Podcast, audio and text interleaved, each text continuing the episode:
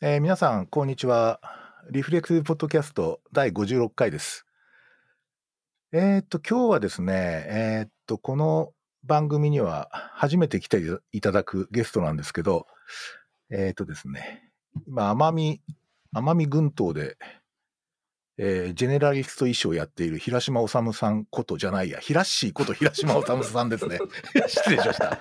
えーっと、ひらっしーに来ていただいております。どうも、あの、今日来ていただいてありがとうごいやいや、ざいます。ありがとうございます。いや、光栄です。もう本当いやいにやいやいや。誰よりもヘビーリスナーと思ってます、僕は。ありがとうございます。あの、僕、ひあの、ひらっしーのことは、まあ、前から、あの、知ってはいたんですけど、あんまり実は、ちょっと、じっくりお話ししたことってないんですいや、よね。ないですよね。もう本当に僕はもう嬉しくて嬉しくて。あの、いやいやいやいや。なんか多分ど、どっかで濃く絡んでそうな感じですよね、でも、本当は親分と。絡んでるんですよ。かなり、あの、は仕事上は絡んでて、はいはい。実はいろんな雑誌とかの、あ、そうですよねあの。特集にしてもねはいはいはい。でも今回、まあ、こういうちょっと機会が持てて、非常に楽しみにしてました。や僕も非常にまあ、よろ、楽しみです。よ よろしくお願ろしくお願いいします。します。今日はまああのまたあのこの番組のまあ特徴でまあ雑談っぽくちょっといろんなお話ししていきたいなと思ってるんですけど、そうですね。えーとですね、うん。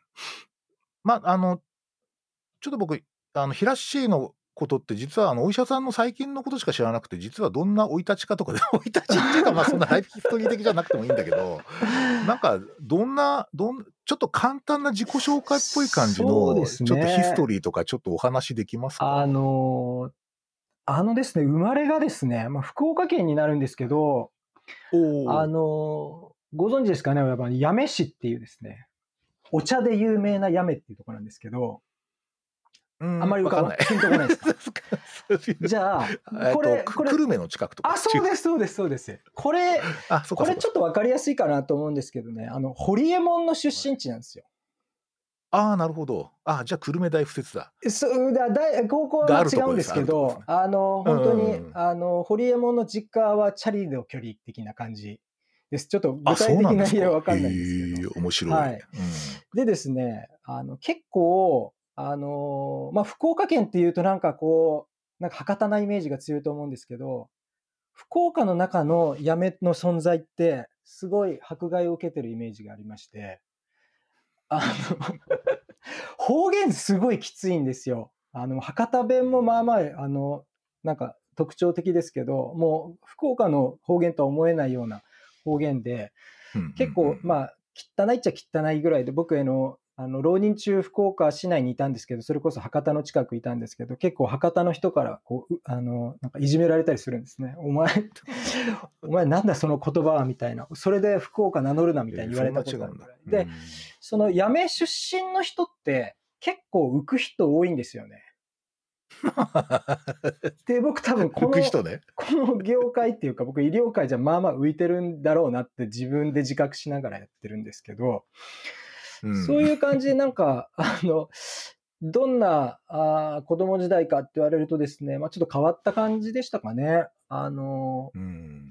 ただあの、いわゆる勉強勉強っていう感じではなくて、あの、本当に小学校じ、小学校1年生からずっと10年間ぐらいサッカーやってたりとかですね。ええそうなんだ。あの、もう、なんていうのかな。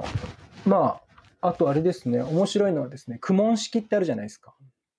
あ、はい。苦問式も小学校1年生から始めてですね、あれも高校へー2年生まで続けたんですよ。え、クモンってそんな長くやれるとこでろなの？きるんですかって感じでしょ。ええって感じ。できるんですかって感じでしょ。なんかですね、へーやめ際がわかんないっていう人生ですかね。あの、一回ハマるとええ面。白い。なので、あのまあ、辞めた理由はですね、あの、サッカーがあまりにも大変すぎてですね、あの、まあ、予定の時間に行けなくて、最後の時間に行って、あの、担当の先生とマンツーマンになって、その目の前で寝てしまうっていうね、状況になって、もうちょっとさすがに失礼だということで辞めたような感じで、実際、あの、医学部、うまあ、2年間浪人もしましたし、あの、本格的に勉強って始まったのはむしろ浪人時代からかなっていう印象ですかね。うんそんな感じで過ごしてきましたかね。もともとあれなんですか？なんか医者になろうかなみたいなのはあったんですか？えっとですね、あの、まあ、両親医者っていうわけじゃないんですけど、実はですね、ち父親が検査技師で、臨床検査技師で、母親は看護師だったんですよ。でじゃあまあ医療職一家あ、ってことそうです。ね。で、あの、いわゆる公立の病院の、を社宅に住んでたんですよ。ああ。これ、親分わかりますかね？あの、当時の社宅っていうイメージ。当時っていう何年ぐらいだ？もうザ昭和ですけど、平屋の、ザ昭和。あ、平屋の。土壁の。あのもういや、さなんとなく今イメージしてますけど。ええあの、引っ越す直前の家はですね、あの、ある日突然土壁が天からっていうか、壁から剥がれ落ちましたね。ドカーとか言ってですね。マジか。そういうなんかボロボロの家に住んでたんですけど、まあ病院が目の前ってこともあって、うんうあの休みの日とか検査技師さんって一人しかいないじゃないですか。まあ当直っていうか日直が。日曜日とか。はい。あの、はいはいだいたい日曜日はだから検査、お、親父がこう、日直の時は検査室で冒険をするみたいな。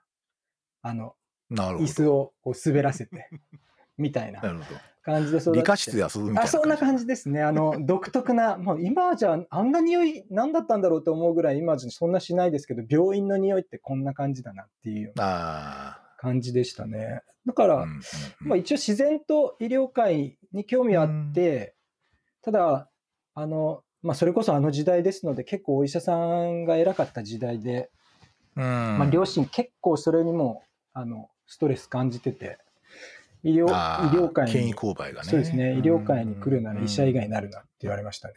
うんうん、そうですか。それはすごいね。なんか結構大変だったみたいなんですよ。あの、やっぱり、あの、僕が学生時代に結構、あの、親父と、あの、銭湯とかで語り合ったりしてましたけど、あのまあ、いろいろあったみたいで。えー、そうはいそうかそうか。じゃあまあ、なんというか、まあ、医療界なんだなとは思ったけど、もうやるんだったら医者だなみたいな感じがすねあったわけですね。なるほど、なるほど。うん入学してからはあれですか？サッカーですか？そんなことないか。いやいや、これね、何ですかね、僕ね、ちょっとこれ、あの言ったら怒誰か怒られるんでしょうけど、あの大学になって、正直、まず驚きだったのは、あの医学部生がみんな部活にあの燃える感じに引いたんですよ、僕は。それ俺と同じじゃん。いやいや、めっちゃ引きましたよ。いやいや、だちょっと、ちょっとごめんなさい、熱くなっちゃいそうですけど、ちょっと語っていいですか？どうぞ。あの、いやいやいや、もう僕らは医者になることある意味分かってるじゃないですか。それなのになんか留年をかけてまで、なんかこう、サッカーに打ち込む部、サッカー部員の人にちょっと引いてましたね、僕は。しかも、なんか全国大会が、なんか何々医大じゃないですか。西医大とか、東 そうですね医大とか。。そうですね僕。はでもあれがもうもう最強に意味不明でしたね。なんで、なんで全国大会じゃないの？みたいな。なんで本学との一緒じゃないのっていう感じで、あの、ちょっとだいぶ僕には理解できなくて、僕実はですね、あの、大学時代は、あの全学のサッカーサークルに入ったんですよ。おーはい。はい、で僕2年浪人してるのであの、まあ、医学部生いないんですけどそのサークルには。なんかいい意味でなんていうのかな社会勉強できるなっていう。学部も違うし、うんうん学年も違う1年生っていう。いう感じでですねまあそういうなんか総合大学の強みだね。熊大でしょ。そうですそうですだから、やっぱり総合大学ですよね。うんうんなんかいろんな立場の人と話できるっていうメリットも含めてですねうん。で、しかもですよ、そんなサークルなのに、こう、公式戦に出るわけですけど、公式戦は実は J リーグからつながってくる最末端の地域リーグなんですえ、マジ？よ。そうなんですよ。そうなんだそうなんですよ。そりゃすごいな。いや、いや、なんかまともじゃん、こっちの方が、みたいなえね。えそうなんだ。サークルで。そう、だから、しかも。毎週末、えーまあ一応週末にサッカーやるって感じでしたけど、で、まあ土曜日やって日曜日たまに試合みたいな感じでやってましたけど、うんまあ、僕じゃなかなかなんかいい感じでしたけどね、あの、あんな。ええ面白い。なんかですね、うん高校時代本気で、本気で打ち込んだんです、サッカーを、一時期。うん。で、うんあの、やっぱりもうすごい、あの、負けると泣いたりしてて、うんあのもう一生分のサッカーの涙は流し終わったっていう思いで 大学生になったんで、なおさら、なおさらびっくりでしたね。なるほどね。はいえ、あの、平氏はどこのポジションなんですか？あ、ありがたいですね。ちょっと僕長いサッカー人生でしたのでね。僕あの小学生時代はあのサイドウィングって当時はツートップがなかった時代ですよ。あの、フォワードは 4, 4, 4枚だったと思うんで。だったんですけど、なるほど。うんあの中高は大体ディフェンスでしたね。あの、ああ、渋い、で渋いっていうか体を張る人ですね。うんあの最後やってたその守備位置があのサイドバックなんですよ。おいちいちスイーパーもやってたんですけど、サイドバックがやっぱり一番ですね、あれはね。僕一番いいポジションだと思ってるんですけど。なんか走りまくってるイメそうージでですすね。うんそうです。なので、あ本当に、あの、朝練を勝手に自主トレしてたんですよ、走り込みを。うんうんうんあの一番、あの、フォワードにもなるし、思いっきり前まで出て、思いっきり戻るみたいな、あの、ポジションでしたんで。ううう長友みたいな感じそそんな感じです。お前がどんだけフォワードの役割をするかが試合にかかってるみたいな言われてましたね。うん、はいなるほどね。えー、じゃあ本当本格的だったんだな。当時はですね。うんはい。でまああの医学部医学の勉強とかはもう普通にやれやれてたっていうかそのまあ面白かったいやーねちょっと聞いてくださいよね。僕ね、はまあ正直もう、まあ正直頭悪いんですよ。物覚え悪いんですけど、いやいやいや物覚え悪いけどハマるとハマるみたいな感じなタイプだったんで、そもそもこんなバカが医学部入らせてもらえたこと自体に、もうすごい神様に感謝してたんですよ。なので、医学部の授業はもうもはや趣味になってましたよね。だからなんか、外から見ると真面目な学生になっちゃうんですよ。ああじゃあしっかりとノートを取ってみたいな。そうです、そうです。あの、うんうん祭祀なんかほとんど受けてませんでしたよね。なので、うんうんあの、あの、なんていうかな、わからないことがわかることに対する喜びっていうのはすごくあったし、やっぱり早くお,、医者さんになりたいっていう気持ちがやっぱりずっと、それは学生時代も強かったですかね。うんいいね分かんないことが分かる喜びってめっちゃ重要ですよね。ですよね。なんかうん面白かったですね。うんはいだからそういうわけであんまり大学時代はね、面白くないんですよ。なるほど。全然なんか、真面目に勉強してしまっつサッカーをやると。してしまったっていう感じですかね。なるほどなるほど。はい、あただ文化的まああれ活じゃないですか動もやってましたよ。あの、あ本当？あの、うん実は写真部に入ったりとかしてですね。あら僕はあのそうなんだ。現像してましたよ。あの白黒写真を。フィルムもう伝統的な大学写真部ですね。あそあの、もうなんちゃってですけどね。あの、ただ、うんやっぱりいろいろあれも、やっぱ面白いじゃないですか。光との戦いっていうか。いや面白いですよ。うんあの、フィルム面白いです。うんあの現像して浮き上がってくるあの感じとか、うんあの匂いとか、あの、すごく良かったですね。はい。そっか。なんか全部今に繋がってる気もしますね、それ。そうか。そうですね。それであれですか、なんかこう、まあ、例えば、医学部も高学年になってくると、はい。まあ、将来どんな科に進もうかとか考えるじゃないですか。はいはいなんかそのあたりはなんかいろんな、こういう、なんか紆余曲折みたいなのあったんですか？これですね、あのーまあ、その、まあ、お医者さんになりたいと思いでお医者さんになったじゃない、なろうとしてたから、まあ、とりあえずですね、なんか憧れ的なものは、やっぱりその、もうちょっとありきたりで申し訳ないですけど、あのーまあ、例えば飛行機の中とかで、お医者さんいますかに憧れる感じですよ、もう本当に。うんにすぐ答えられるようなお医者さんになりたいっていう感じで、で、ちょうど僕が、あの、卒業する時が、えっと、初期研修制度の、あの、新しい臨床研修制度の2年目だったんで、あの、まあ、どうしようかなと思って、あの、まあ、やっぱりローテーションになるじゃないですか、新しい。だから、どこの病院も慣れてないんだよね、うんみたいな感じで見学に行っても言われるわけですよ。うんあの、特に熊本はほとんどそうやって組んできたところなかったんで、で、ならば、ちょっと昔からやってるところって考えて、えっと、ほまず沖縄中部も浮かんだんですけど、うんまあ言うて、引っ込み思案っていうか、まあバカですので、僕があんなところでやれるはずがないっていう気持いやちで。ー、できると思ういや、だけどですね、当時情報もないからですね、なんか恐ろしい城にしか聞こえないですよね、やっぱり。なんとなく入ってくる情報が。で、まあ、近場で、あの、実家、だから福岡なんで、福岡特集会っていう特集会グループは歴史があるので、うんうん、で、まあ、熊本には特集会なかったんで、九州内の実は鹿児島とかも見に行って、そしたらですね、福岡特集会、意外とすごい伝統校的なところで、あの、今思い返してもすごいなと思うんですけど、あの、沖縄中部病院に教えに行ってた、えっと、外国人の先生とかも結構福岡特集会にも教えに行ってたんですよ、当時。うんうん。あのー循環器のドクター・コンスタントとか、サパイラはいとか、はいはいはい。え、サパイラ？サパイラってあのサパイラ？あのサパイラも、ちょっとごめんなさい、せこれ嘘言ってるかもしれませんけど、あの、当時、あの、熊本大学に、あの、総合診療科で教えていただいた谷口先生っていう、あ、はいはい。谷口先生サパイラの弟子みたいなもんでしたので、あ、そうなんですか？そうなんですよ。なんで、あの、まあ、あの、それこそ谷口先生から福岡特集会紹介していただいて、いや、俺も月一行ってるから、みたいな感じでですね。ちょっと見てきたらどう？みたいな感じで見に行ったらですね、まあ本当に当時、あの時代ですけど、ひたすらグラム染色やってて、うんうんうん。えっと、まあ CT 取るのもすごいハードル高くて、ひたすらペニシリン G を使ってる病院だったんですよ。まあ、なんか舞鶴スタイルだな。あ多分そうだと思います。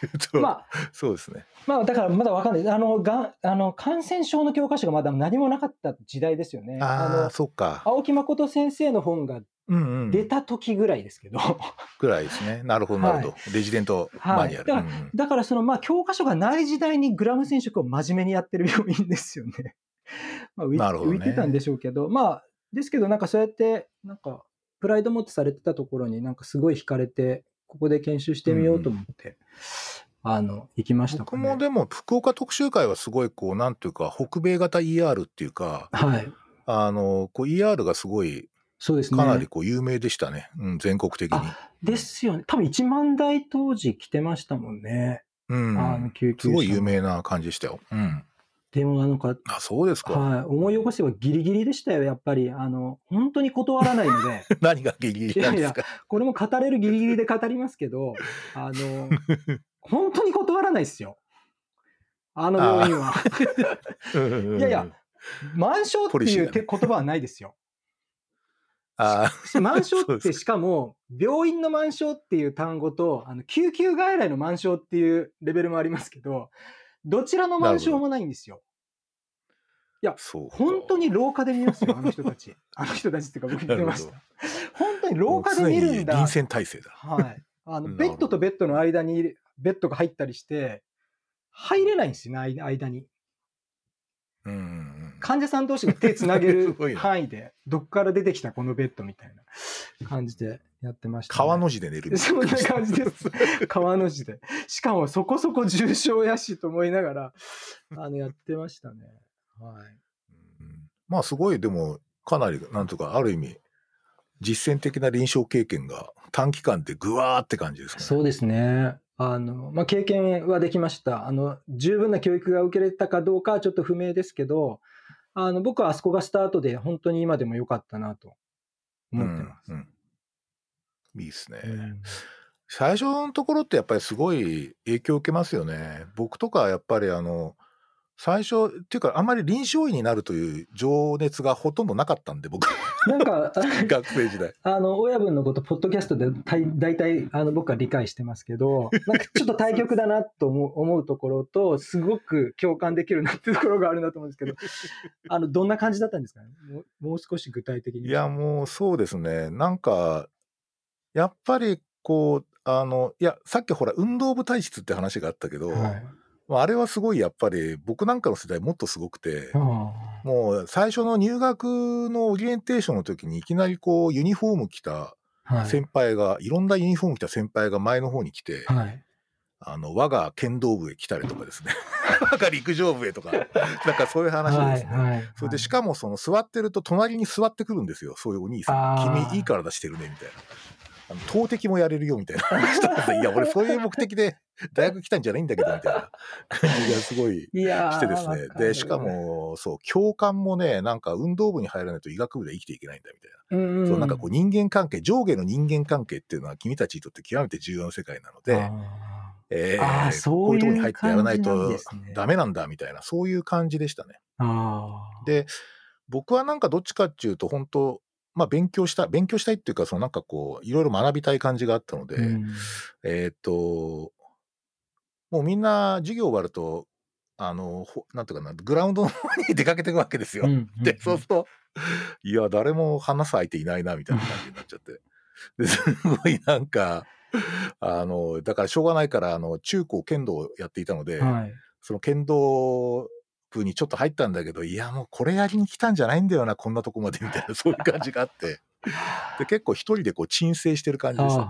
で、なん、か、で、僕どっちかというと、本当あの、生あんま医者っていうのは生物学とか、それこそ宇宙生物学とかに興味が、宇宙生物学って、はいはいまあ今実はあるんだけど、ああいうのに興味があって、どっちかっていうと、それの延長で来てたので、うんうんなんか教育も完全にこう、ある意味、ちょっとこう、い医師養成課程じゃないですか。はいはいある意味。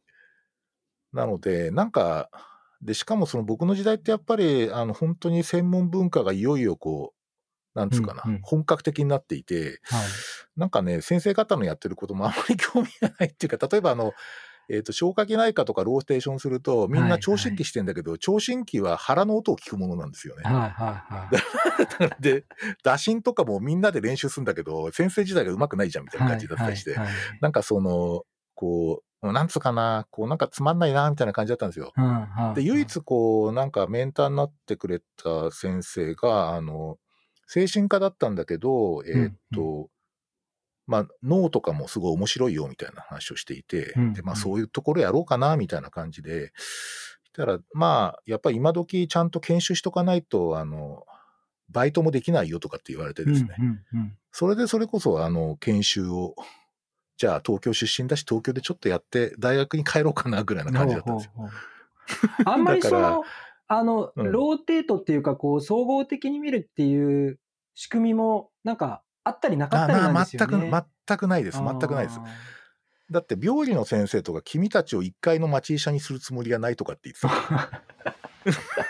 授業で。だから、あ、そういうもんなんだみたいな感じないんでしょうね、その時代っていうのはやっぱり思いますよね。その時代めちゃくちゃあれですよね。だから、あの、だから僕はだから、こう、研修先であった、こう、指導医がめっちゃジェネラル、今考えるとめっちゃジェネラルだったんで、はい。あの、一回り上の女性医師でしたが、はあの、女医さんなんですけど、今も時々アドバイス乗ってもらってますが、あの、本当頭の先から足の先までちゃんと見なさいみたいな感じの人だったんです、珍しく。なので、あの、そこ、それはすごく影響。だその、そこがないとおそらくね、今全然僕違うことやってたと思うんですよ。だからやっぱり最初の、こう、医者としてやった場所ってすごく大事だなと思いますね。うん。いや、なんかですね、あの部活じゃないですけど、なんかラグビー部は整形外科みたいなね。サッカー部は何々かみたいな、なんかそういう伝統があったりすると、すごい気持ち悪いなとか思ってたんですよね。それいや、ででも今本当でもないでししょ。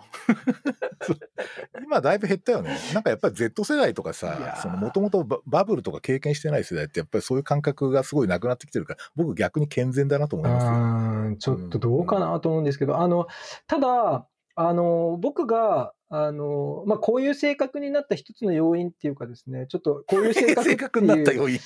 あの、言うて気使っちゃうんですよね。僕結構い、あの、意外と人見知りで、あの、うん。いや、わかりなんますよ。か、こう、おちゃらけてるのは自分を守るためみたいな感じでもあるのは、多分ですね、うん僕、小学校1年生からサッカーしてたんですけど、あの、1年生から6年生のまで、ままでってみんな友達なんですよね。当時ですけど、うん友達だったのが、中学校1年生になった瞬間、先輩後輩っていう文化がいきなり強制的に部活を通して、なんかこう押し付けられた時代あなんあ、ですよ。そういうのありませんでした、うん、なるほど。ああ、わかります。いきなり、うんえっと、中学校1年生、玉拾い始まるんですよ。で有無を言わさずですね。で、普通にビンタされたりするんですよ。2年目の2年生とかから。謎の理解不能な従えっていう。ね、上上級生じゃなくて先輩になっちゃうんだよな。先輩です、ね。上級生と先輩違うよね。あ、そうですね。うん。そうそう。で、だからですね、うまくても、なんかうまい子が結構戸惑うんですね。結構。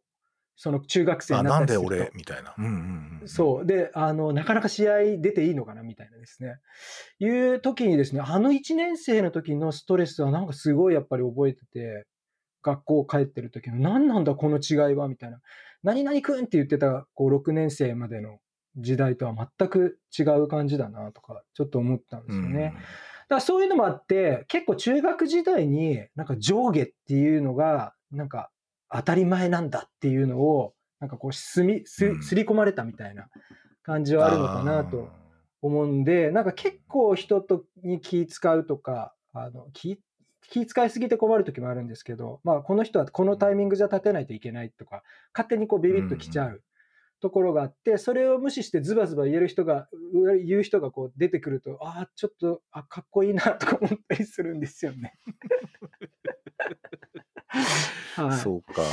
僕とかやっぱりなんかね、団体競技とかちょっと不不得意で、はなんかやっぱ剣道とか柔道とかねなんかああいう個人系がやっぱりすごい性に合っていたんですよねい。い。や、でも、だからなんか？あんまり。剣道、うん柔道っ、うんて、それこそしないを持って、あの、先輩からこう、しごかれたりしないんですか？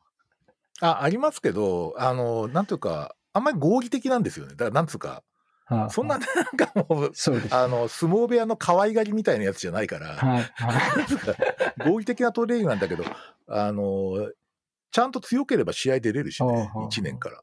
だからそれは、あの、あまり、こう、なんつうか、僕はあんまり負担ではなかったんですけど、うんだ少なくともやっぱりそのなんか、こうな理不尽な上下関係とかすごい嫌いだったんで、それこそヒラッシーとそれは同じなんですよ。はい。だから結構やっぱり、いあの、ところがほら、あの、医者になるとさ、そういう世界あるとこあるじゃん。ありますね。なんかこう、すげえ上下関係みたいな、ギルド的な上下、ギルドの中の上下関係みたいなやつがは結構あって、みんな若い人気遣ったりしてんだけど、ああいうのはあんまり好きじゃなかったので、なんか、もっとフラットにやりたいなとは思っていたので、ちょっと、おそらく、それはすごいポリシーとしてあって、うんだからちょっと今みたいな感じになってんのかなって自分も今話してて気がつくところがありますね。全く同感です。僕もそこから逃げてるのかもしれないっていうか、あの、自由にさせてくれよみたいな感じで。いやー、それ大事ですよねね。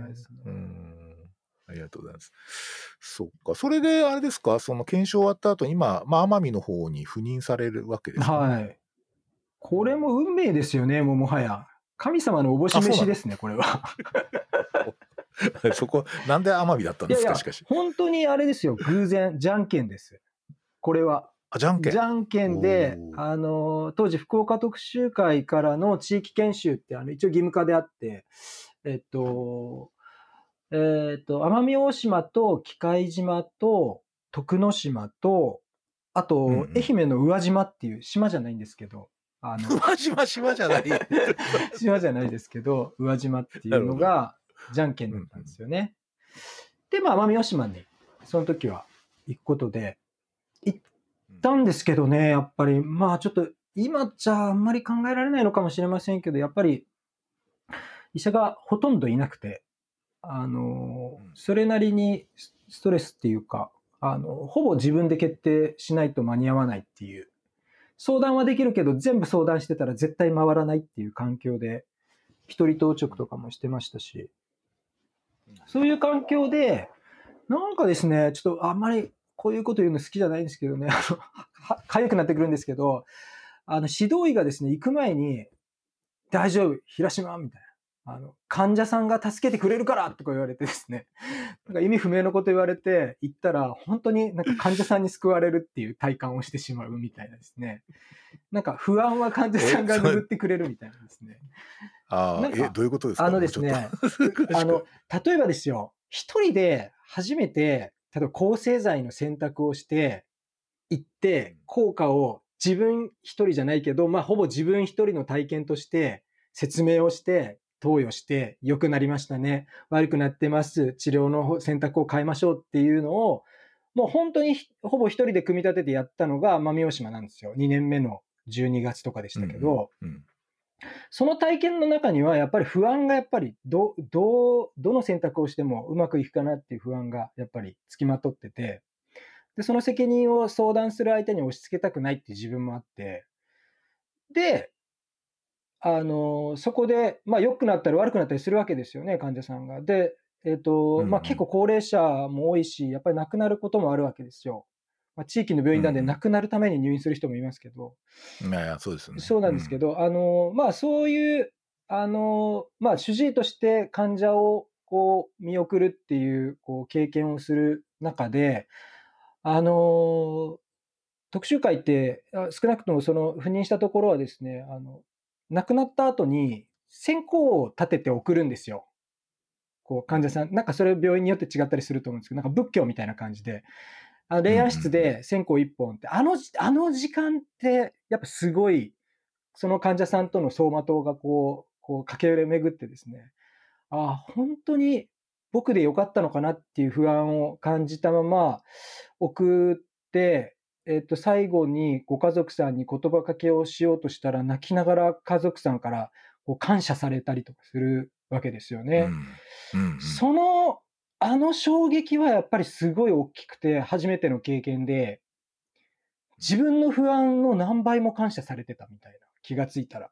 うんうんうんっていう経験が、ああ、医者ってこういう仕事なんだっていうのがですね、患者さんが治ってどうっていうよりは、患者さんが亡くなった後に気づくみたいな感じで、この体験はすごいなっていうのがやっぱり一番強くてですね、ああ、こういう姿勢で医療って向き合うもんなのかなっていうのを教えてもらったっていうのが、奄美大島の医療ですかね。うんうんなんかですね、治療方針も確かに医者主導で決めていくところはあるんですけど、本当の意味で、なんか家族さんも含めた本人と、なんか決めていく感じもできたかなと思うんですよね。うんうん。だからそういう経験がやっぱり大きくて、で、それを2年目の分際でできたんですよ。すごいよね。2年目だもんね。そうですよ。ただ、若ければ若いほどやっぱいいなと思ったんです、その時。これは、適度なストレストレスですけど、これまあ人によるんでしょうけど、あの、まあ僕はそのタイミングでそれが経験できたから、なんか世界が広がった感じがあって、その後都会でまた普通にあの3年目4年目ってやっていきましたけど、やっぱりあの、あれがあって、今っていう感じで、あの、一生懸命できたなっていうところがあって、なんか、奄美群島の医療が、なんかもっと若い人に知られたらいいなっていう思いで、うん、なんか、うん、あの、さすがに見守りにもうちょっといた方がいいかなっていう思いで、ちょっと手に力、手に職つけて帰ってこようみたいな感じですかね。そうするとあれですか、奄美に本格的に赴任されたっていうのは卒後何年目ぐらいなんですか？とですね、9年目ですかね。ああ、そうなんですね。じゃあ一番、一番発揮できる時ですね。まあうん、あの、それこそ大阪で、あの、修行みたいな感じで、その時に診察の修行みたいな感じに結果的になったんですけど、まあ、へえ、そうなんだ。あ、ごめんなさい。そうするとあれですか、えっ、と、初期検証終わった後大阪に移ったんですか？そうです、そうです。ああ、そうなんですね。堺の方で4年ほど。ああ、し一律堺？そうです、そうです。まさに、そ、そこですか？まさにそこなんですよ そうですね、有名な。なるほど、なるほど。ああ、なんか、それも、すげえ繋がった。つながりました。あの、それも、あれですよ、はい出会いですよ、やっぱり。あのあ、すごいな。あの面白い。1年目になって最初に買った本が、レジデントマニュアルでしたからね。あで、あ、なるほど。あの本にやっぱ衝撃を受けて、感染症レジデントマニュアルに衝撃を受けて、これは感染症の本じゃないと思って、うんうんうん。あの、やっぱりこれを書く人に会ってみたいって思ってですね、なんかうん。門を叩いた感じでしたね。道場みたいな。まあ、有名かどうかとか当時全然知りませんでしたよ。インターネットもそうですね。なかったので。うんうんうんはい、そんなになかったので。で、行ってみたらなんか結構有名な病院だったっていう感じですかね。うんうんうんうんいや、素晴らしいですね。で、あそっか、それで少し2、3年、あ、そっか、そうすると9年目ぐらいまでそこで過ごされて、でやっぱりその思いの詰まった奄美の方へ、はい。いよいよ移動って感じだったんですね。そうですね今に至るそうですね。うんいやーそうか。いや、いろいろちょっと新しく あの、知ったことも多くて、すごく、いやいいいですね。うんいやいや、あの、あれなんですよ。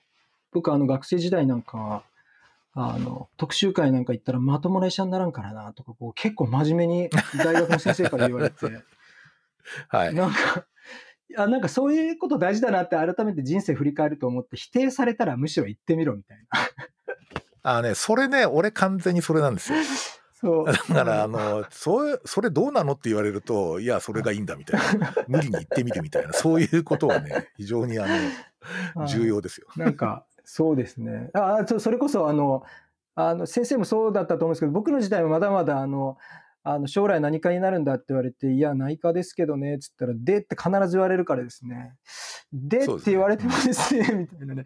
なるべく断りたくない内科系で行きたいんですよね、みたいな感じで ごまかしてですね。言ってましたね。あのやっぱ離島とかいると、やっぱそうなんですよ、ね。まあインクルーシブだね。うん、うん、そうですよね。うんいや、本当離島はそうですよね。そこしかないもんね。そうですよね。やっぱできることは大いに越したことはないんですよね。うんうんうん。そっか、、はいや、ありがとうございます。あの、なんかすげえ、ちょっとライフヒストリーを なんかインタビューしちゃったんですけど。めっちゃ掘り下げられましたけど。ありがとうございます。ありがとうございます。で、まあ僕、ヒラッシーとかすごい、今の活動とかすごい、はい実はちょっと注目していてですあね。嬉しいですね。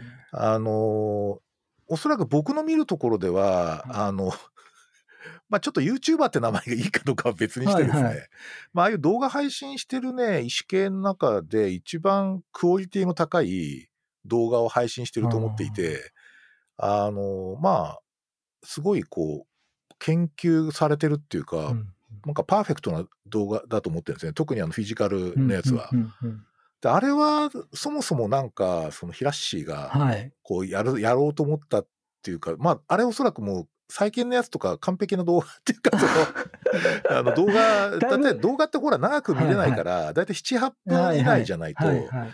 見てくれないから、その枠の中であれだけきちっとこう見せられるっていうのはすごいなんか、はいはい上達がすごいんですけど。なんかあれも本当に厄介、それこそ1年ちょうどだったぐらいで、あの、成長してきてるんですけど、今日はですね、ぜひこの点についてはぜひ述べさせていただきたかったんですよね。あ、わかりあの 宣伝とかじゃなくてですね、実はですね、そもそも始めるきっかけは、この、ポッドキャストなんですよ。この、え親分の。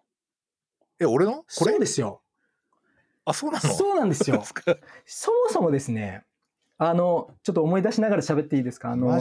最初にですね、はいあの、そもそもももっと先に始めたのは、医師の教養っていう方方じゃないですか。あれも1年半かに、もうすぐ2年ぐらい経つんですけど、あれを始めたきっかけが、この、ね、親分のポッドキャストですよ。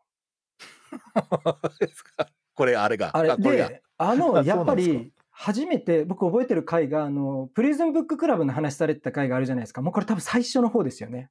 あ最初の頃ですね。10回目以内だと思いますすけど っげえ昔。ありがとうございます。あのはい話を聞いて、あ、読書会っていいんだ、みたいなですね。あ、読書会が大事なんだっていうのをそこで初めて聞いて、で、確かに、あの、読んでて面白い本ってあって、だけど誰にもこう、聞いてもらえないけど、誰かにどうしても喋りたくてしょうがないっていう感じがあいや、そうでしょ。て、ななるじ絶ゃないで対そうだすかと思うんです。よ。なんでしょょう。あの別に大人数ではなくていいんだけど、2、3人でいいんで聞いてほしいみたいな時って、共感し、共有したいみたいな時があって、うんうんうん。で、それで、あのーこの先生がね、ポストキャスト始められて、今度なんかやりたいと思ってるんだ、みたいなのを、このポッドキャストで聞いて、いや、でもこれ真似しても仕方ないよなと思ったんで、じゃあちょっと YouTube でやってみようと思って始めたんですよ。あ、そうだったの？そうだったんですよえーし初めて聞いた。そうなんですよ。これ初めて語ってます。ここで語りたかった。そうなんですよ。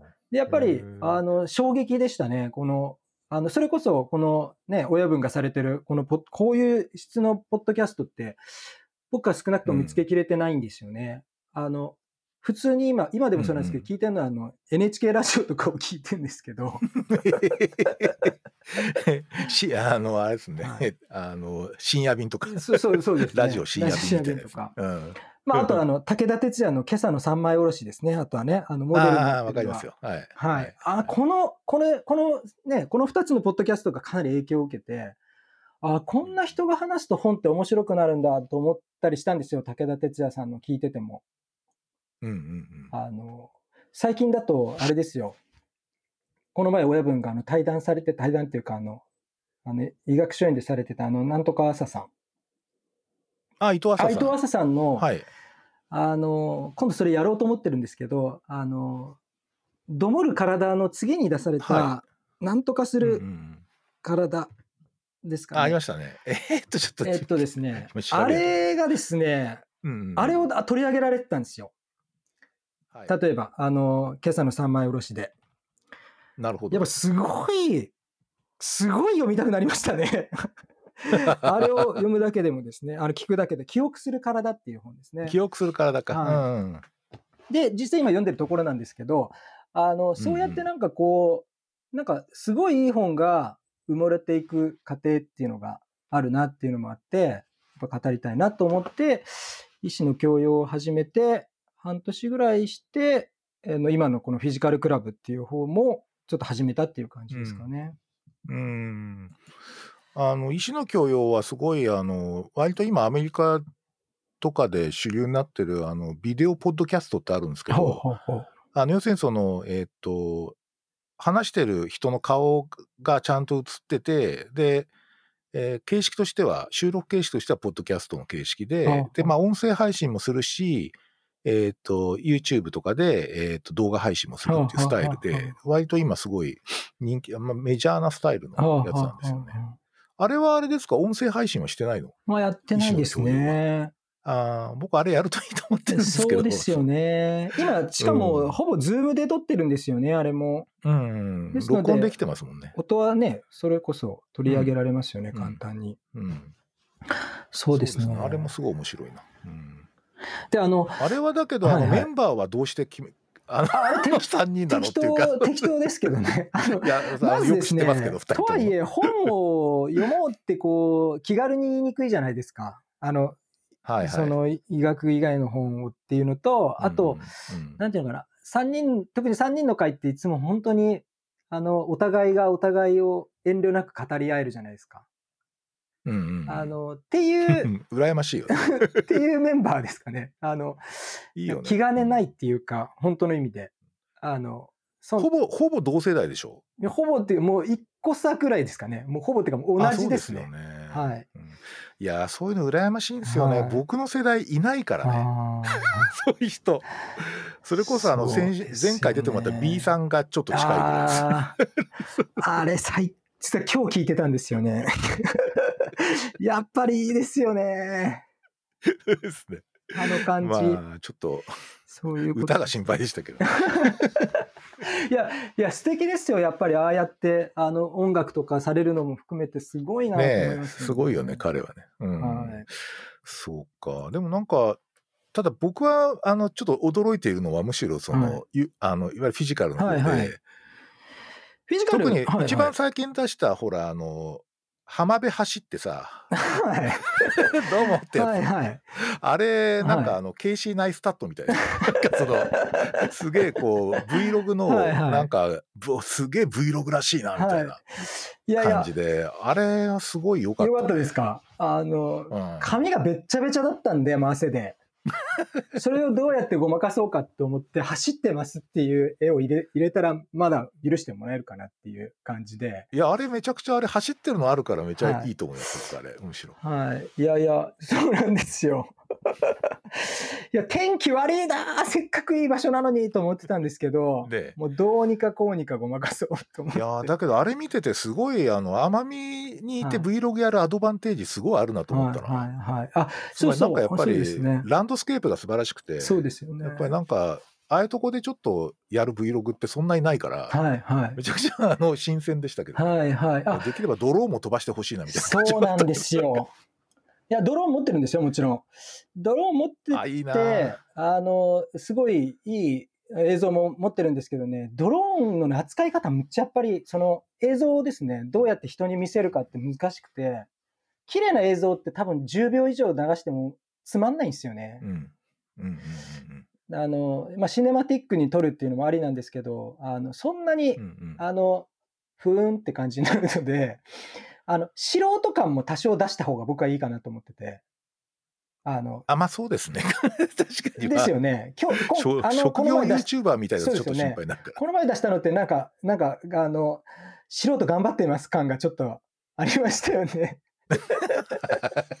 素人なりにやってますみたいなね。そうそうそう。あの、あまり意識して盛りすぎないっていうのもあって、あの、やってますね。ただ、あの、ただやっぱり映像の美しさがね、はい上あのなんとか風景の美しさがまあそういうのを。上回る感じがあって、非常にあの、うん、良かったです、はい。あの、おじさんが後ろ通った時どうしようって思いましたけどね。あれ最高ですよ。あ、そう、あれがね、あれ最高。あれね、おそらくね、コメントをね、何もつけないのがかっこいい。あのおじさんがね、歩ってくるところめちゃくちゃ良かったですね。いやいや、あの思わず見ちゃいましたから。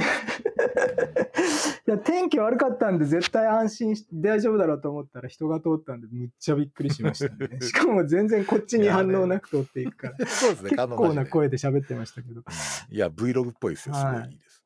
なんか良かったです。あれですか、なんか、あの、カメラ、ラはえっと、ZV-1 ですか、あ、そうなんですよ。最近、これですね、ちょっとカメラもですね、ずっと悩んでたんですよ。この ZV-1 が出る前に、ちょっとこれもまたもう業界的な話になりますけど、えっと、これの前の RX Mark 7を買うか、買うか問題は僕1年ぐらい悩んでたんですよ。RX100 マーク7、マーク7かな？はい。で、これはですね、あの、あ、違うか。フルサイズのやつ？あ、いやいやいや、あれですよ。あのちっちゃいやつちっちゃいやつです。もうこやの、あの、あはいはいはい ZV-1 の前のっていう感じになりますよね。つはいはいはいはいはい。あの、ですけど、まあ、いろいろ、こう、まあ、それこそ iPhone でずっと撮ってて、不満があって、あの、うんうんまあ、いろんな不満があってですね、いつか変えない、変えなきゃと思ってて、で、このソニーのその、お買おうとしてたやつは、その、何分でも撮れるみたいなですね、縛りが。これ、業界的には大事ですよね。あの大事ですね結構一眼では何、10 20分縛りとかもあったりするので、そうですね。そうですね。絶対それじゃ無理だと思ってたのが、前のは撮れるんですけど、やっぱりこの、あの、バリアングルって言いますかね、この話題になってるのが、はい。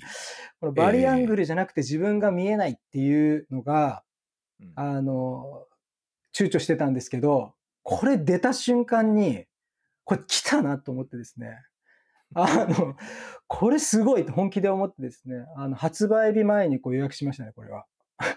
おおいいですね。うんでしたね。ですので、まあこれ本当音にもかなりいいですよね。音もかなりいいですよね。。めちゃくちゃいいですすね。このモフモフもそうですけどね。うんうんうん。はい。とはいえ、ああれなんですよ。ワークフロー的には、ピンマイクも買いましたあれ、うん。あーあのワイヤレスのピンマイク買うと、あれなんですよ。体が揺れても声が揺れないはずなんで。はいはい。距離でつまりその動いてても同じ距離なので、マイクが。はい。結構、あの、ヒラッシーの動画では重要ですよね。ですよね。結構動いてるし。うん。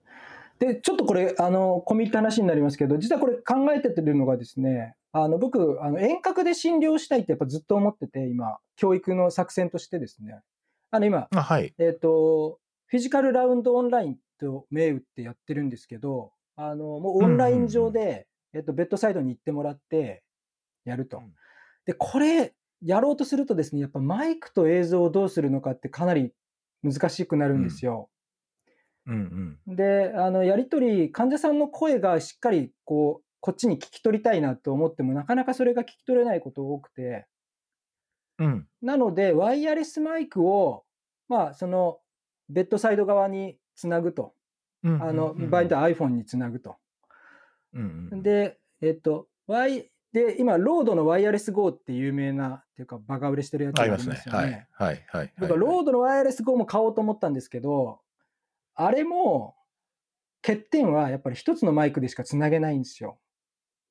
ですよねあの 1, うんうん1チャンネルって言ったらいいんですかね。うんそうですね。うんあれが2チャンネル欲しいなと思って別のやつを実は買いましたね。そうすると、えっとう、んうんカメラを持ってる診察者とうん、ベッドサイドのところにちょんと置くだけで、患者さんの声が取れるっていうですね、マイクらしくなく取れるので、まあ、それをちょっと今、模索中的な感じでマイえーすごいな。そうすると会心っていうか、ラウンドの指導をはい、テレでやるってこと？そういうことです。ああ、それすごいはな。い、今実際やってるんですよ。あのう僕結構あの毎週移動してるので、うん。毎週月曜日伊丹空港でラウンドしてるんですよ。え？伊丹空あ港と奄南美大島空港のロビーで。伊丹空港のラウンジのあの電話のボックスみたいな中で、パソコン開いて。そこでラウンド。ラウンドして面白い。そうなんですよ。そうなんだ。でもあの、やっぱり、その、この、あの、研修医の子たちのプレゼンだけでの情報でこちらがアドバイスすると、一定の確率で間違うんですね。これはよくわかります、やってると。患者さんあをー、そうなんですね。その、パッとこうカメラ越しでも見るだけでも、なんかコメントが変わってくる感覚ってやっぱすごくあるんですよね。なるほど。はい。あの、そうか、プレゼンじゃなくて生情報だよね、はいまさにね。なんか ADL はとか例えばあるじゃないですか。ななんか ADL はっていうその中の情報よりパッと見の情報の方が断然多いですよね。うんうんうんうんなんか ADL るフルとか言っときながら見た瞬間この人どうやって歩いてたんやろみたいな人いるじゃないですか。うん。まあ今わかりますわかります。はい。それじゃ、それはなかなか言葉にするのも確かに難しいんだろうなっていうのと、一定の確率でこうごズレがあるなっていうのがやっぱり感じるので、うんそこ見せてもらうだけでも違いますね。うんやっぱなんかタイプ1っていうか、そのああいうなんだっけ、の直直感的にこう、ヒューリスティックにこうなんかふえってこうはい感じるものとか判断ってやっぱりちょっと我々の世代ぐらいからはいむ。しろこうちゃんと示した方がいいなと思っているので、はいあやっぱりそういう患者さん自体のこう生情報がテレで伝わってくるっていうのはいいですね。そうですね。んあの、ちょ、本当直感なんでしょうけどね、顔、ぐ顔色悪そうだねから始まって具体的に言葉にしていくことってありますよね。あるあるあるある。それを、すごくある。顔色悪そうだねで終わらしたらちょっと指導もクソもないのでとか言いながら、ちょっとこれ見せてあれ見せてとか言って、あ、これはあれだよみたいなのは、やっぱり、うんあ、この人普通じゃなさそうだなっていう匂いから入っていく感じはあるかなと思うんですよね。うん。どうあの、なんというか、えーっと、レジデントの側とか研修医の側の反応なんかはどうですか？それやってみて。いいですよ。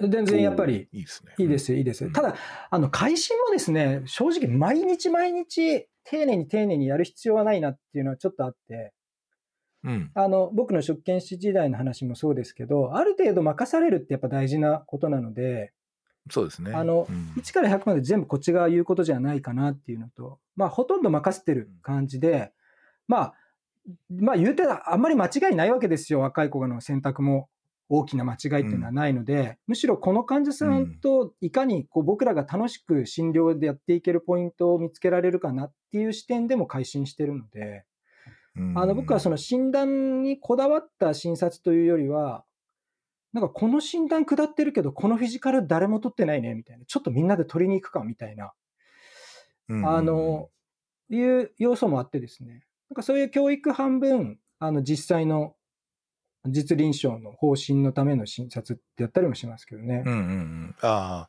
そうですね。教育のためのしあの改心と、ちょっとマネジメント上の改あそうです心違うからね。そうです、そうです。うん。うん。なので、はい。面白いな。うん。いや、なんかこの間、この番組でもちょっと幾人かとはお話ししたんですけど、まあ、例えばその、もうレクチャーとかって、はい。例えば各大学の教員がやる意義がもうほとんどないじゃないですか。いやー そのやつが本当に自分の大学だから、この自分の大学の先生がレクチャーする意味あるのって話になってて、一番上手い人が全員学生にやればいいんじゃねえあるテーマについいや、てはみたいな本当そうですよね。そういう話になってるよね。そうだから今の話聞くと、確かにベッドサイドティーチングの一部も別にその自分のところでやる必要ないんじゃないかはいみたいなことがやっぱりあり得るってのは、こうちょっとこういうあの新型コロナパンデミックの中でちょっと起きた一つの変化だなと思ってて、はいあんまりこれは僕はもう元に戻らないと思うんですようね、んおそらく。うん。そうですね。あの、しかも、あの、医師の教養で取り上げてる本って絶対みんな読んどいた方がいいよねって思える本って結構ありますもんね。そうですね。これは、医師になる上で相当必須な本だろうって思うような本、誰も読んでないですからね。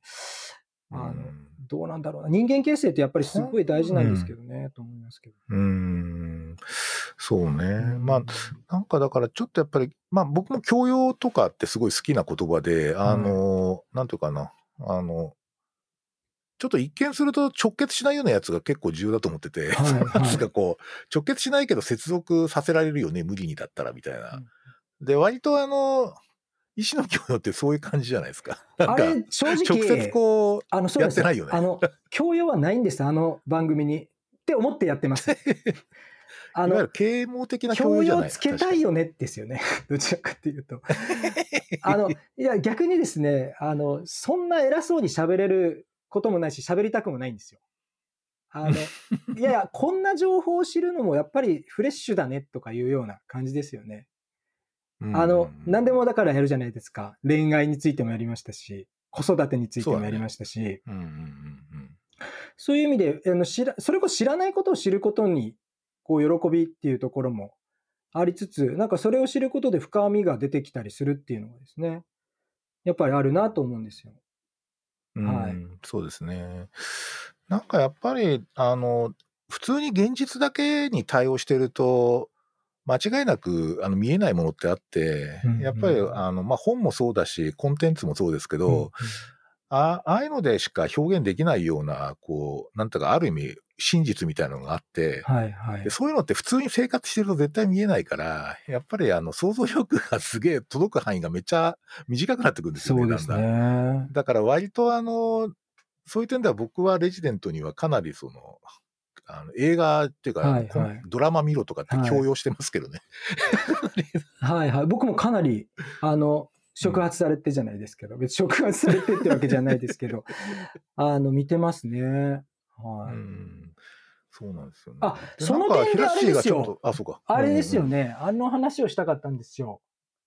うんあの、僕はもう、あの、あたかさんの本は、あの、とっくに読みましたけど、あのうん。、あ、はいはい。あの、新日本、まあ、シン・ゴジラ僕大好きですので、うんうんうんシン・ゴジラも当然好きですけど、新日本も当然面白く読みましたけど、あのー僕が夢見てるのは、まあ、あの、やっぱレディープレイヤー1っていう映画を見た時のあのときめきなんですよね。いや、いいね。なんか、もうちょっとそれ語ってもらえないかな。レディープレイヤー1についてはこれ現実になるんだろうって本当に思いましたよね。あれは、あれは今確かにゲームみたいな感じですけど、あれはゲームと思いきや、あれをもっと現実っぽくしたら現実の未来をなんか語りたい、語られてるのだなと思ってすごく夢を感じて、えっ、と、ちょっと全然話の内容がわかんないと思うんですけど、えっ、と、まあ大丈夫 VR の世界ですよね。VR の中で、まあ当時、あれですよ、あれの映画が出た時が、ちょうどその、オキュラス GO が出た直後ぐらいだったと思うんですけど、うんうん。あの、僕買ったんですよね。で、うんうん オキュラス GO を、まあ、あの、VR ゴーグルをはめた瞬間のあの没入感ってやっぱすごくて、世界に入った瞬間って。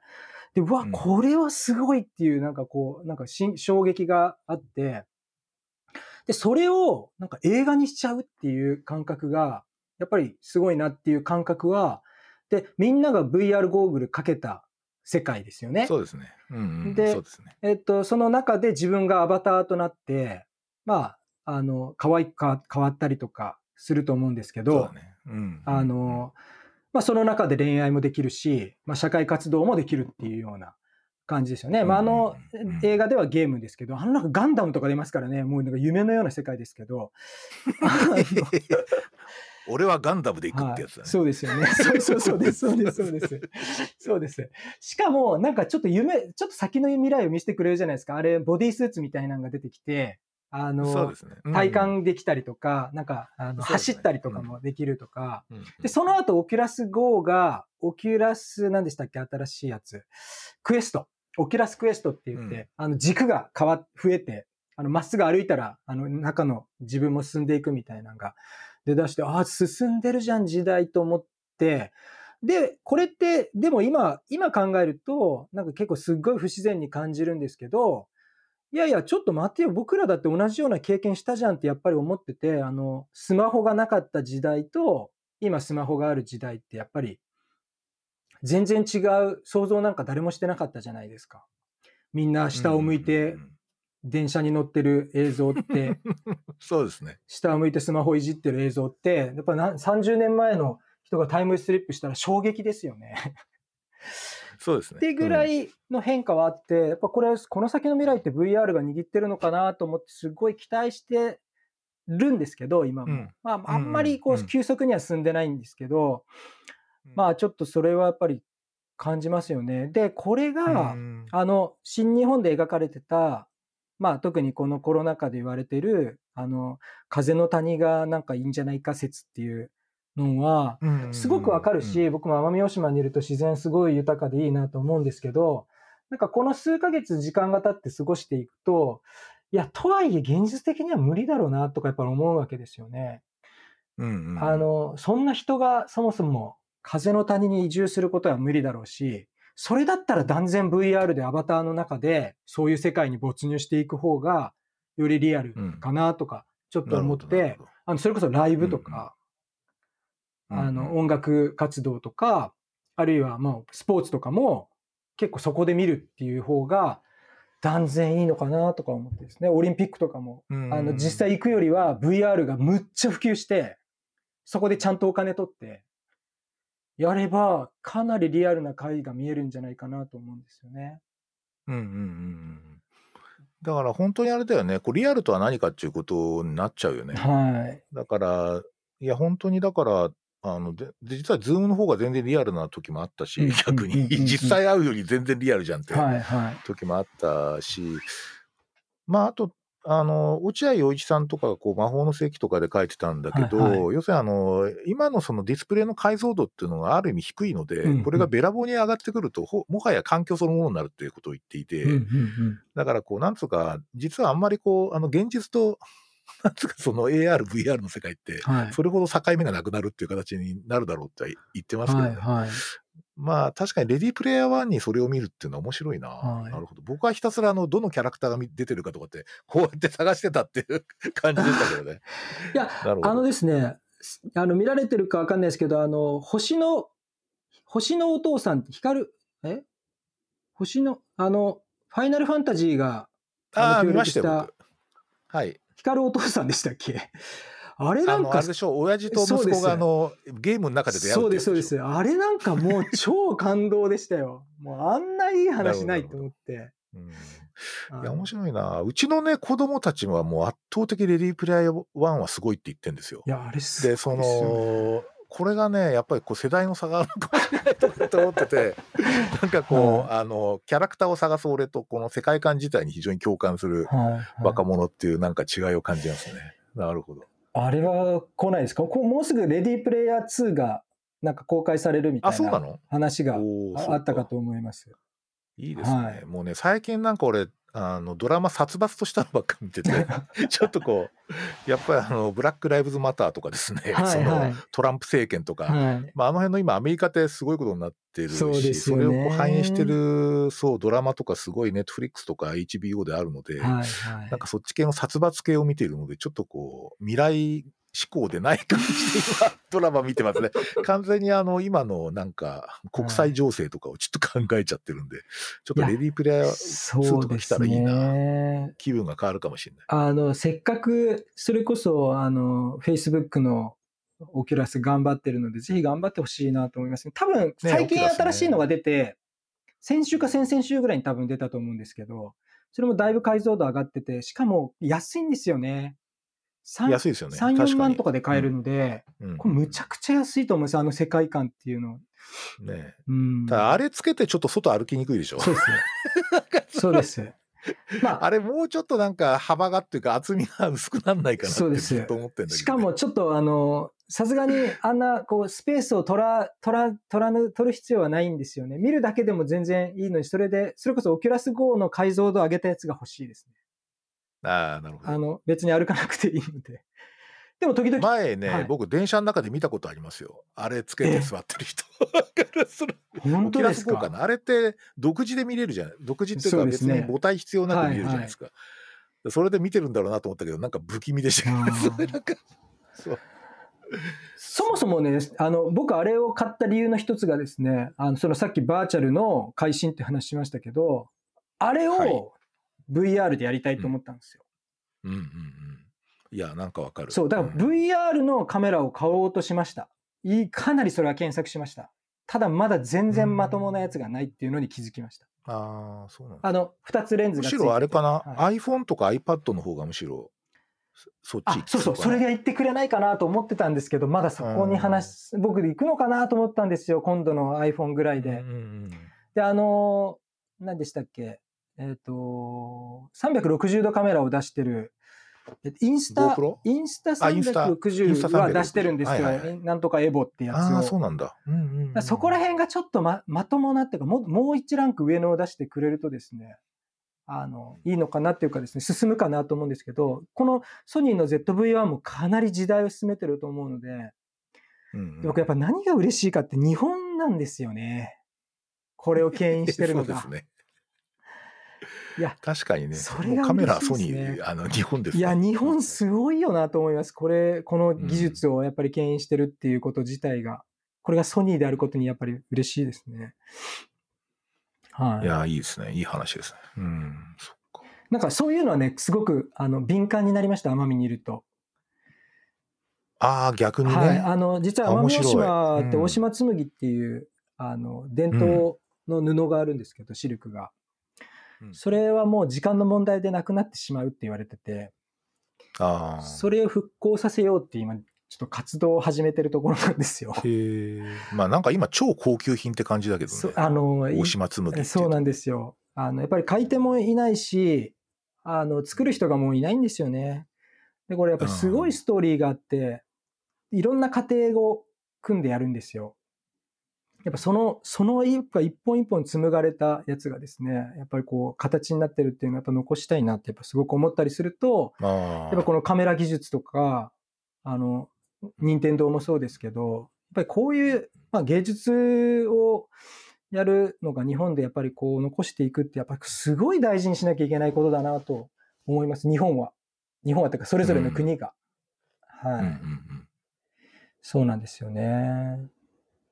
いや、いいですね。そうか。はいでも確かにな、奄美はなんか、あんまり知らないんだよな。うん。なんかぜひちょっと文化も伝えてほしいなっていうか。あの、やっぱすなんかハハブがいるんでしたっけ？ハブがハブがいるから、なんか強力なハブがいいるという話は聞いたことあるんですけど、ハブは本当に人を殺しますね。なんか奄美のハブって危ないって聞いたことあるんですけど、はい危ないですすごい。危ないただ、ハブ取りに行く人が大体やられるので、基本夜行性なんで。意識的にそうです。夜行性街歩ってる分には大丈夫です、絶対大丈夫です。はい。夜な夜な森に入る人が危ないですね。やっぱ、あの、いろんな生物がいるんですよ。あの、前僕、あの、学生さんで面白い学生さんが来たんですけど、奄美にはですね、奄美しかいないカブトムシがいるんですとかですね、クワガタがいるんですつって、その子なんと一人で山で一泊しましたからね。大丈夫ですか？いやいやいやいやいや、あんた死ぬよみたいな話でしたけど、本当に危ないですよ。あの、それぐらいなんかね貴重な、うんなんか、カエルとかもですね、あの、すごい、あの、綺麗なカエルが、あの、天然記念物でいたりするんですよ。うんあの、クロウサギもそうですけど、いろんな生き物がいます。いや、いいな。そういうのもちょっと Vlog で出してくんねえかな。僕の希望的には。そうですね。伝わるかな？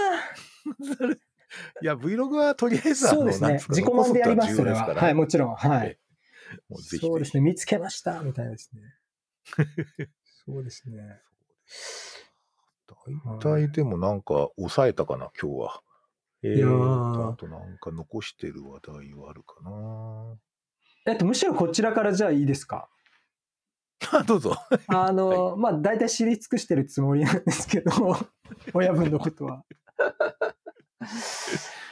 あの、やっぱりですね、あの、僕ら世代とか僕らより下に期待することとかなんかないのかなと思ってですね、親分が。ああ、そうですね。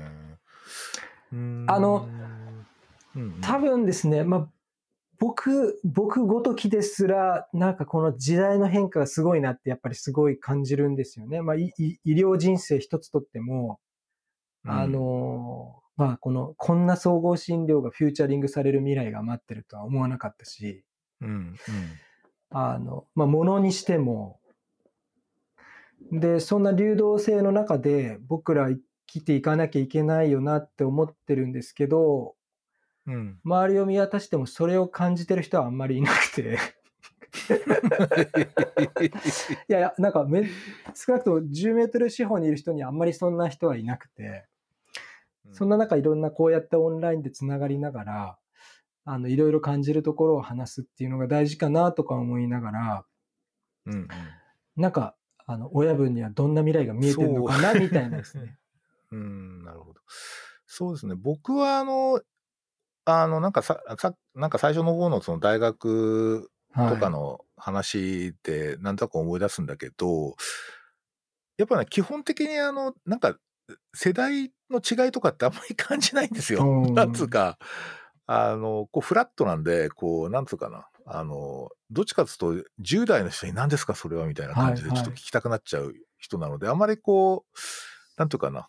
あの、教えてあげますよみたいな感じであんまりないんですよ。はいそれね、去年、その、うん意識されてるんですか？なんかむ、いや、なんかね、性格ナですね。ですか？いもや、うそれすごい羨ましいなと思うんですよ。あの無理、無理せずそれをやるっていうのはですね。うんはい去年、あの、イベントで来てくれた、あの、18、15歳ぐらいでスタートアップやった子がいて、はいはいその、えーっと、今、スタートアップのの社長で、大学1年の子がいるんだけど、山内くんっていう。はい。で、彼とかともうなんかめちゃくちゃ師匠か、師匠だな、この人みたいな感じでした。俺のでもういろいろ教えてみたいな感じでした、僕は。なんかね、あの、やっぱ面白いことやってる人は年齢関係ねえなっていうのと、あとやっぱりなんか、あの、それはね、ずっとむしろ最近意識的にやっぱりそれは維持した方がいいなとは思ってます。なんか、なんかね、前なんかね、一郎かなんか言ってたんだけど、なんか、あの、なんだっけな、この人もう現役終わったなって人はどういう人ですかっていう質問をなんか一郎がされて、あの、どう、なんか最近困ってることあるんじゃないのっつって、あの、いろいろ教えてやろうっていう感じの人が もう終わったなって感じがするって言ってたんですよ。で、その、じゃあそうじゃない人ってどういう人かって言ったら、どんなに年上でも、え、それどういうこととか、一体ちょっと教えてくんないみたいな人は、まだ現役感があるって言っていて、うんうんだから結構やっぱ現役でいたいってのあるんですよ。あの、いろんな意味で、その、普通にこう医者をやるっていうだけじゃなくて、なんか、あの、こう現役感って僕すごい意識していて、だからあんまりそれは年齢関係ないので、やっぱりなんか、あの、それこそミュージシャンが 若い人つ、なんか、メンバーに入れてちょっとバンド活性化させるとかあるじゃん。ああいうのに近いような感じなので、僕はあんまりなんかこう、こうしてほしいとかって思うことあんまりなくて、うんむしろこうやってじーっと見て、やつは面白そうだなみたいな感じで見てるっていう感じなんですよね。だから逆に言うとなんか、あの、なんていうかな、あの、あんまり空気読まない方がいいなと思ってるんですよ。あの、若い人はそれだけ。だからなんかこう、あ、周りちょっとこれ期待してるし、これ当たりそうだなとか、そっちへ行かない方がいいんじゃね？みたいな感じがはいはい。あって、なんかやっぱり、なんかこうビン、ピンときたやつと、ピンときたこととか、なんか、おそらくヒラッシーのなんか研修とか聞いてるとそういう感じするんだけど、なんか一回ほら、あの、カルチャーとかこう、なんかささっきのほら、あの、奄美大島での患者さんの話とかが、はで、やっぱある意味、ほっぺたをパシンとひたはたかれた感じじゃないですか。そうですね。はって感じで。はいはい。で、ああいう瞬間ってすごい重要で、ビーンってくるっていう。んんで、そういうのに基づいてなんか面白いことやってほしいなっていう感じなんですよね。はあだから、はああんまりなんかこう、あの、予想通り、期待通りとかさ、あとは変な話、親の言うこと聞くとかさ、うんそういうのはやめた方がいいっていうのが、そうですね。言いたいとすればそれかな。うんうんうんまああのなるべくその講演会をな数重ねてきてですねあの YouTube に実は至ったのもそれなんですけどあのそれこそ2012年からあのフィジカルクラブってやっててこれ YouTube 始めたのがだから去年なんで2019なんで7年間やってきててもう100回ぐらい同じ講演やってるんですけど 例えばなるじゃないですかそういう教育内容でやろうとすると毎毎週のようにやってましたんでいやね、俺それね、すごいね、ひあの、平ッシーにちょっと聞きたくて、はい結構同じことやらざるを得ないじゃないですか。そうですいろんなところで。はいあれってどうやってテンション保ち続けるのかなっていう嫌ですのがすごい、ね。あのあの、聞きたかあったんです。これはそうなんですけど、僕は100プライドとしてですね、100回講演をやっても、101回目に、あの、自分が一番楽しいと思える講演をやろうと思ってたんですよ。あのいいすごい。相手を、素晴らしいもう相手は無視みたいな。もういい。自分が楽しめるかどうかだと思いながらですね。なので、うんあの、シナリオはあるんですけど、シナリオだけじゃ終わらせないっていうかですね。だから実技をやるんですよね。なるほど。ああ、実技は確かに一回違うよね。そうです。で、やっぱり反応とか、そこの質問したりとかして、その内容をちゃんと拾うっていうところですね。で、先ほど、あの、親分がおっしゃったように、あの、教えてもらうこともあるんです、実際。あの、こういう視点があったみたいなところでですね。うんという感覚でやってましたね。ただ、それでも100通り目、100通り出てきますのでね、あの、ある程度予測はついてきますよね。どどういうことを投げるとどういう返事が返ってくるかまあそうだよね。うんうんうんでなまあだから、経験ですねあの、まあ、うん確かに変化はあるんですけど、ちょっともう少し大きな変化が欲しいなと思って YouTube にも乗っけちゃおうっていうのと、やっぱりやって思ってるのが YouTube 本当何でもありじゃないですか。それこそもう、もう本当に誰も見てないので、誰の顔色も見てないので、あの、全然、あの、普段の講演で喋らない内容が半分以上ですかね、あの内容でいくと。それこえ、そそうなの？そうです、そうです。そうなんだ。あ、そうか。ある意味ここ詳しいからな。確かに前に進んでいくんですよ。あの動画が進んでいけば、うんうんうんその何々編っていう中で。そのうんうん最初の、あれですよね。前半しか、なんかあれですね。漫画のアニメ化みたいな感じですけど、あの、まだあれは一冊目だよみたいな感じしかできないみたいなね。そんそこしか言ってないよ。そうそう、そんな感うんじなんですよね。だから、YouTube は面白いんですよ。講演会で語れなかったことが、こう、結構好き放題語れるみたいうんうん。な感じなんですかいやーね、あのね、やっぱ数ちゃんと出してるのはすげえ僕尊敬していて、はい。大抵ね、医師の方でちょっと始めた方とかいらっしゃるんだけど、はいはい。ほぼね、いつの間にか出さなくなってるんですよね。それで結構ね、うですそこはヒラッシーはすごいなと思ってて、はい。だ僕もその、ポッドキャストは基本的にとにかくちょっと続けるってことが重要だと思っていて、うんうんうんあいや本当そうですよねそこはすごい大事なんで、そうしないとなかなかこうリーチしないっていう思いがこれは。リーチしないじゃなくてですね、これ、あの、内容は正直、あの、どうでもいいんですよ。どうでもいいって失礼ですね。ごめんなさい。えっと、まあぽい。このリフレクティブポッドキャストがなくなったら、もう生きた心地がしないリスナーさんってたくさんいると思うんですよ。あの、いや、嬉しいね。内容うんは 確かにそうなんですけど、この声聞くだけで安心するんですよ。声がね、確かに。なんかね、それ言われたことある。なんか、あの、内容は全然 頭に残らないんだけど、なんかよく眠れましたみたいな。あ人の、結構いますよ。あの鳩時計に救われたりするんですよ、僕は。ああれね、うん、弥生さんの。あれを聞きたいとか思ってですね、あ、今日聞けるとか思ってですね、あのですね、あの、いいねだからそういうのってあるので、やっぱり僕は、やっぱりあの内容も確かにそうかもしれないけど、続けることをまずやっぱり、あの一番主眼に置こうと思って、あの習慣にしようと思って、何曜日のこの時間にこれをやるっていうシフトを組める範囲内でやってます。ああ、いいですね。なので終わらないんですよ。うんはい。そうですねなんかもうでも、え ZV-1 買ったから、今日の朝食行きますみたいな感じで、なんか はいはい Vlog 撮っても出してもいいような気がいけいけそうです僕はしますけどねいけ。そうです。あの、ね実際本当に奄美の自然の中でなんか語ろうかな、ちょっと考え考えてるところだったんですよね。なので、うんなんかそういうなんかこう、なんかこう、B サイド的なやつはすごい面白いので、ぜひちょっと、フィジカルのところでそういうのもわかりましたなって気もします。今日は語りますみたいですね。そうですね、そうですね。いやだいぶ長く付き合っていただいてありがとうございました、今日は。はい。なんかまだまだコンテンツもありそうですが、はいあ一応また、そうですねあの次回を、あとぜひあの、また医師の教養はいメンバーとかで参加させていただけたりとかできるんですか？これ、あ、できますよ基本。一これ対一じゃ5人ぐらいまで入れあ、る。いけますか？あ、そんなことないです。あ、いけます、いけます。であれば、これを、うん。この、そのメンバーでやるとまたなんか、あの、わかりました。じゃあ、それすごい話になるのかなとかちょっと思ったりするんですけど。ちょっと終わるのかっていうのは心はい、配です。そうですね。そうですね。ぜひぜひ。はい。じゃあ、ちょっとそういう機会もぜひ作りますので、ありがとうございえます。ーまたよろしくお願いします。はい、よろしくお願いします。いや、平氏どうも今日はありがとうございました。た。えーまた、あの、お互い元気で、はい、配信を続けていきましょう。ありがとうございます。ありがとうございました。ありがとうございました。